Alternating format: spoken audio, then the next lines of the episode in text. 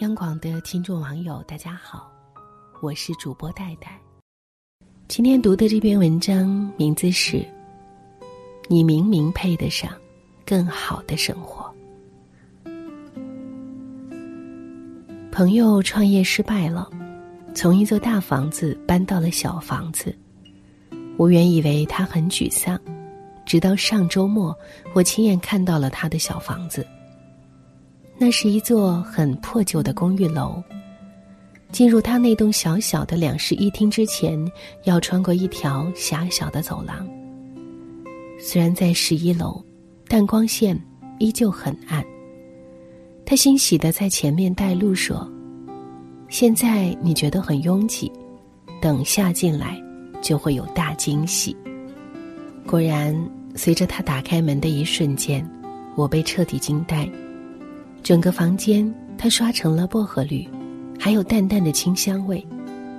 绿色的蕾丝窗帘，还有吊起来的绿萝，田野小清新风让人心情大好。这明明就是座迷你版的别墅。他说：“这些其实并没有花很多钱，很多都是自己从二手市场淘回来的，朋友送的，房东留下来的。”还有自己动手二次加工的。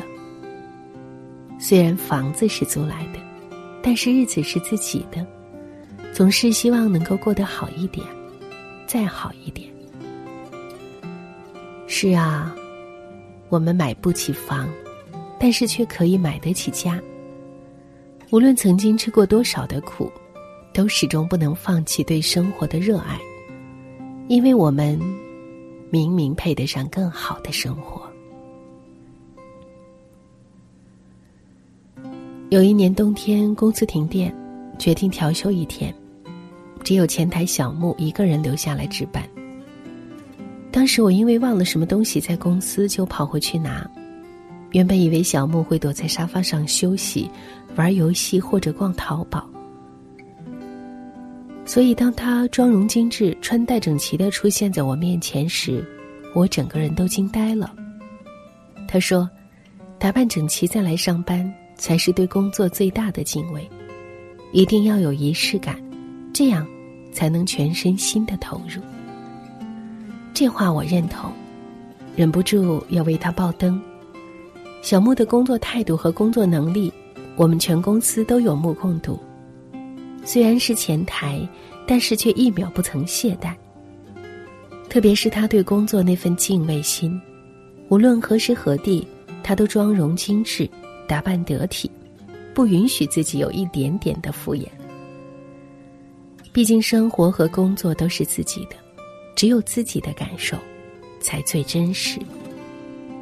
如果将自己收拾的好看一点，心情就会好一点。那为什么不选择积极呢？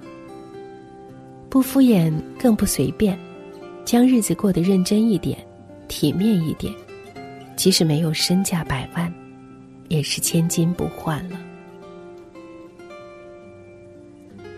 曾经跟表姐一起拜访过一位伯母，她身体不适，做了一场手术。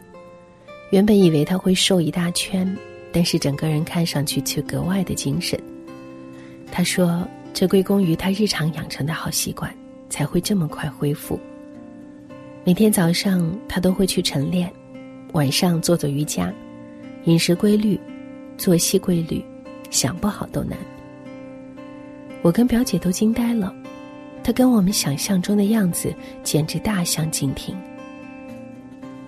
伯父很早就去世了，他一个人双居在乡下，平常养花种草、看书写字，简直活成了陶渊明诗中的样子。从不见他对生活有什么抱怨，每天活得熠熠生辉。相比之下，我们这些用命换月薪、时常顶着黑眼圈的年轻人，显得格外讽刺。因为工作的关系，我经常睡得很晚，身体特别差。刚刚二十出头就觉得自己老了，前段时间还把自己弄进了医院。熬夜已然成了我们最难的自律，但是我们常常忽略了一个道理：如果我们不爱惜自己的身体，生活永远无力来爱我们。我有一个闺蜜，特别追求完美，简直就是偏执狂。哪怕是简单的发一个朋友圈，她都要反复 P 图无数次，直到没有一点瑕疵。很多时候，我都觉得她疯了。但是她说，最好的年纪里，一定要留下最好的记忆，而朋友圈，就是未来的回忆录。你忍心邋里邋遢吗？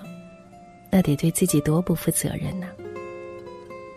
他的这种思想严重影响了我，以至于我下楼倒个垃圾、拿个快递，都要涂上好看的口红，把头发扎成好看的样子，否则就会觉得自己堕落了。久而久之，我发现我的生活发生了巨大的改变。当我不再熬夜，开始早起。当我饮食规律，开始锻炼；当我积极向上，不再抱怨，我的生活又重新爱上了我。然后我就发现，其实生活就像一场舞台剧，前期投入的精力越多，后面的演出就会越来越精彩。所以我相信一切都会好起来的，请一定不要放弃热爱。凯撒诺尔说：“人的一生，幸福与否，走运与否，都只能享有一次。谁不热爱生活，谁就不配享有生活。其实有时候，生活就像是一个任性的孩子，或晴空万里，或乌云密布。但是你知道的，苍穹之下无数人，又何止你一人不幸？”每个人都有自己的难题，每个人都有不同的心结和人生的答案。没有谁一生艳阳高照，也没有谁一生都是乌云。所以不必仰望别人，自己亦是风景。别去抱怨自己的一事无成，别因为羡慕别人的幸福而忘记过好自己的人生。因为，你知道的，这样优秀的你。一定配得上更好的生活，请一定要继续加油。我是戴戴，晚安，亲爱的。传说中，人类在远早，处于黑暗的地下之遥，派出了娇小的蜂鸟，找到通往光明的隧道，飞过了一座一座岛，好像有一个地方落脚，把一个一个梦制造，会不会有人能够听到？寻找太阳的梦，自不量力，说。成太阳的念头，有时候寂寞几乎扛不动，咽在喉咙里无人诉说。我们到底在追求些什么？为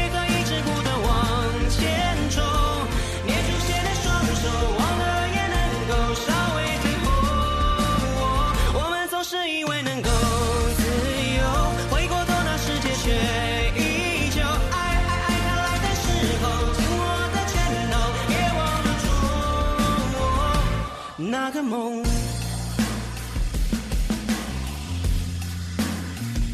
传说中愤怒的恶魔，曾让这地球四处着火。一只蜂鸟收集云朵，我在雨中变成了彩虹。我们在孤单中探索，为全世界美丽的渴求。就算这力量再微弱。也想牵你手一起挣脱，寻找太阳的梦，自不量力，说自己也变成太阳的念头。有时候寂寞几乎扛不动，咽在喉咙里无人诉说。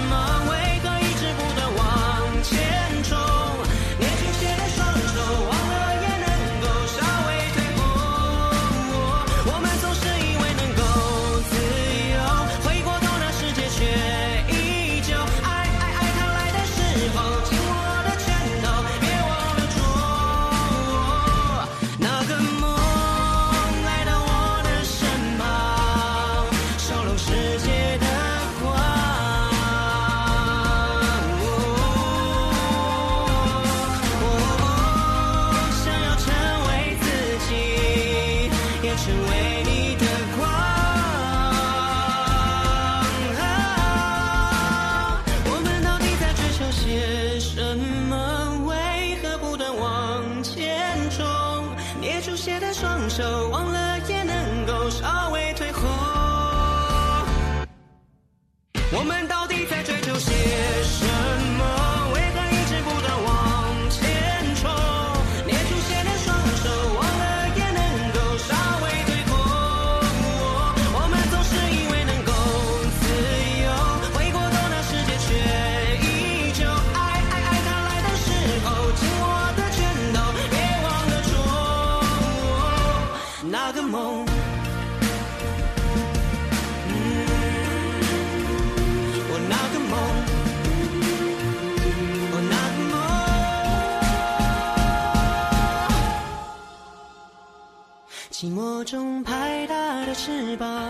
终于找到你一起飞翔渺小却带来了神话你看这世界开满了花。